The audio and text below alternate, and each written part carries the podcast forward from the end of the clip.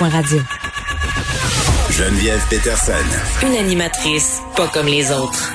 Cube Radio. On se demande comment la campagne de vaccination va se dérouler au Québec. On en discute avec celui qui était responsable de la campagne de vaccination à Montréal pour la H1N1, euh, David Levagne. Monsieur Levagne, bonjour. Bonjour. Bon, Monsieur Levagne, qui est ex-PDG de l'Agence de la santé et des services sociaux de Montréal. Euh, premièrement, euh, est-ce qu'on a la capacité de produire des vaccins rapidement? C'est pas le Québec qui font la production de vaccins. Je pense que ces vaccins, avec les, les conditions d'entreprise entreposage, euh, c'est les grandes compagnies qui l'ont développé, qui ont en même temps développé des, des, des, endroits pour les fabriquer. Alors, je ne pense pas, mais je peux me tromper, que c'est l'intention du Québec d'avoir la capacité eux-mêmes de les produire. Ben, il me semble que pendant la première vague, M. Levesque, je ne vais pas vous contredire, là, François Legault a beaucoup insisté pour dire qu'on avait justement la capacité de les produire, ces vaccins-là. Mais peut-être qu'il y avait une petite confusion euh, à propos de peut-être entre produire et euh, justement euh, faire de la recherche pour les développer, ces vaccins-là. Parce que c'est une chose de développer un vaccin, c'est une autre chose que de le produire. Et, et c'était une autre chose de l'obtenir. Si on avait accès pour l'obtenir correctement, euh, ça, ça couvre le besoin euh, de le produire. Euh, je connais pas les conditions pour la production de ce vaccin, s'il est plus complexe, moins complexe. Mm. Apparemment, les raisons pour lesquelles il était fait assez vite, c'est qu'il utilise une nouvelle technologie dans la production des vaccins euh, qui n'a pas été euh, essayée. Bon, euh, tout le monde est un peu surpris quand même que le Canada ne soit pas dans les premiers justement à le recevoir, ce vaccin-là. Dans notre tête, on fait partie euh, euh, des pays importants dans le monde. Comment on explique ça? Comment on explique que le Canada soit un peu, tire un peu de la patte? Ça dépend, j'ai l'impression, que ce que les gouvernements ont négocié avec ces compagnies en termes de, de livraison euh, du vaccin. Euh, alors, je ne connais pas l'ordre ou la liste et qui mm. sera en première. Je serais très surpris si ce n'est pas les États-Unis qui ont ben fait oui, tout le nécessaire pour être en première. Et j'imagine que c'est une question d'argent et l'argent qu'ils ont offert aux compagnies pharmaceutiques pour assurer hmm. cette disponibilité avant les autres. Bon, on va se parler un petit peu euh, de logistique, Monsieur Levine. Euh, Justin Trudeau a dit que le Canada vaccinerait 3 euh, millions de Canadiens d'ici la fin mars, approximativement. Euh, précisé aujourd'hui que la majorité des Canadiens seraient vaccinés d'ici septembre prochain. Donc déjà, on, on, fait de la gestion des attentes. Aux États-Unis, on va vacciner des millions de personnes par mois. Comment on explique cet écart-là de productivité, entre guillemets, d'efficacité au niveau de l'administration du vaccin?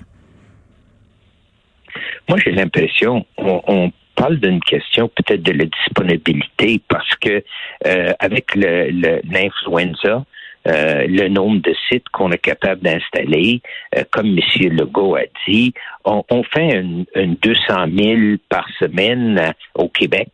Euh, à peu près un million par cinq semaines, dites un peu moins.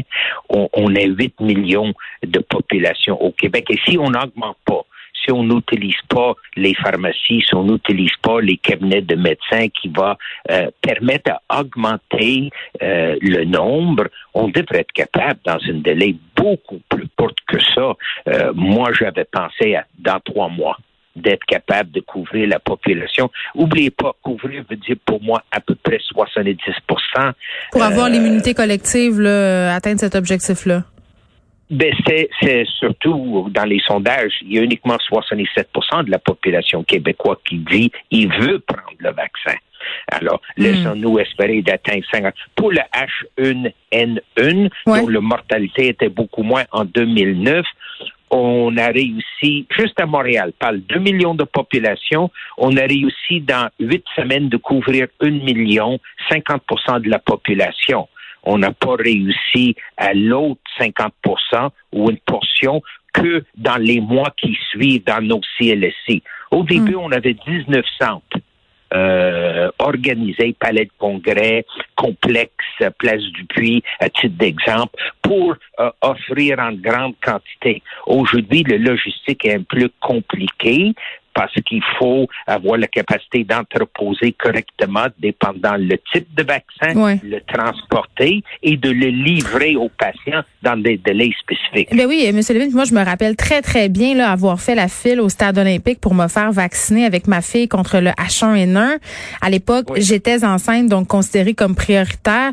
Plusieurs personnes à l'époque s'étaient plaints euh, des longues files d'attente. Même, euh, on s'en rappelle, il y a des gens qui se faisaient retourner à la maison rendus euh, quand c'était leur tour parce que il n'y avait plus de doses. Comment on peut se servir de l'expérience H1N1 pour la campagne de vaccination contre la COVID? il faut qu'il y ait un mécanisme de rendez-vous beaucoup plus organisé, euh, quitte à demander à la population où le nom commence avec A, le nom commence avec B, entre mm. tel âge ou tel âge. il faut être, puis il faut que la population respecte ça. Il faut assurer effectivement la disponibilité des vaccins. Je me rappelle à Montréal, euh, comme vous le mentionnez, on était obligé de retourner du monde à domicile parce que le site en question n'avait pas assez de doses. Ça veut dire le logistique de livrer le nombre de doses requis par jour avec les rendez-vous prévus va être essentiel euh, de ne pas faire attendre du monde inutilement. Oui, puis là, en même temps, faire attendre les gens, euh, je faisais référence aux longues files d'attente. Là, en ce moment, on a quelque chose qui s'appelle la distanciation sociale. Euh, à l'époque du H1N1, le, virus n'était pas dans la collectivité encore. Hein, C'était plus préventif. Là, euh, il y a de la transmission communautaire. Il faut faire de la distanciation sociale.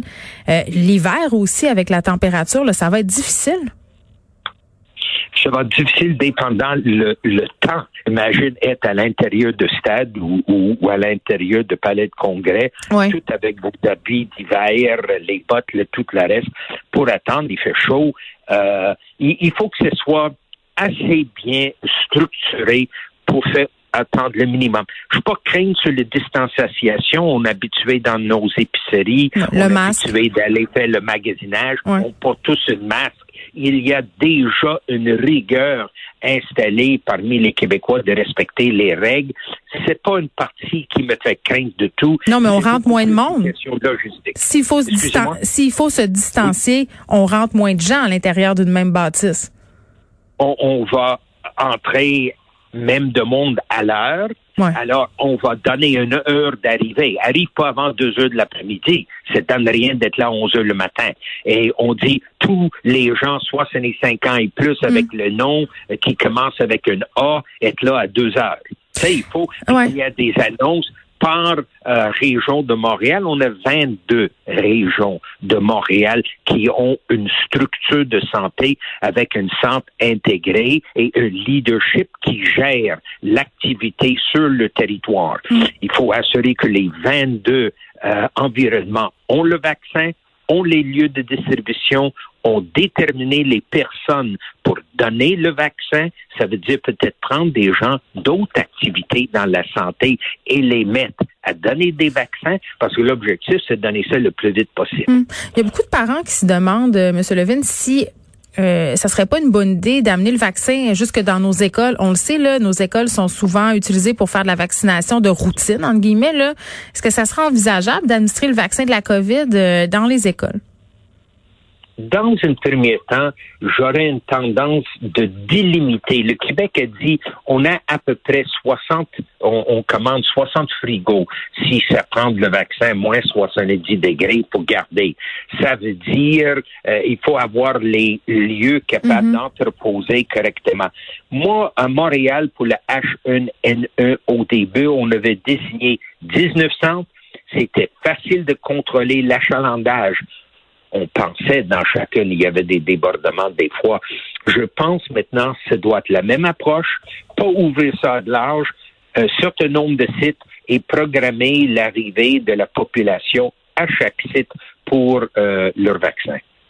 Bon, euh, beaucoup de gens se montrent très critiques par rapport à la candidature de Jérôme Gagnon qui va diriger la campagne de vaccination ici. Euh, L'Ontario a choisi un ancien chef d'état-major, euh, bon, qui est un expert évidemment de la logistique. Avez-vous confiance que le sous-ministre adjoint à la santé sera capable de mener cette opération-là? Moi, la santé, selon mes connaissances, c'est vraiment toute une équipe. Ils ont pris quelqu'un, je pense, avec une certaine euh, personnalité. Il était dans la sécurité publique. C'est une certaine mentalité. Il y a une certaine rigueur. C'est presque militaire quand on parle de la gestion de la sécurité et, et surtout la sécurité des, des personnages, des personnes politiques. Alors, j'ai pas de crainte là-dessus. Euh, euh, le militaire, c'était une chose, c'est pas nécessairement le peuple.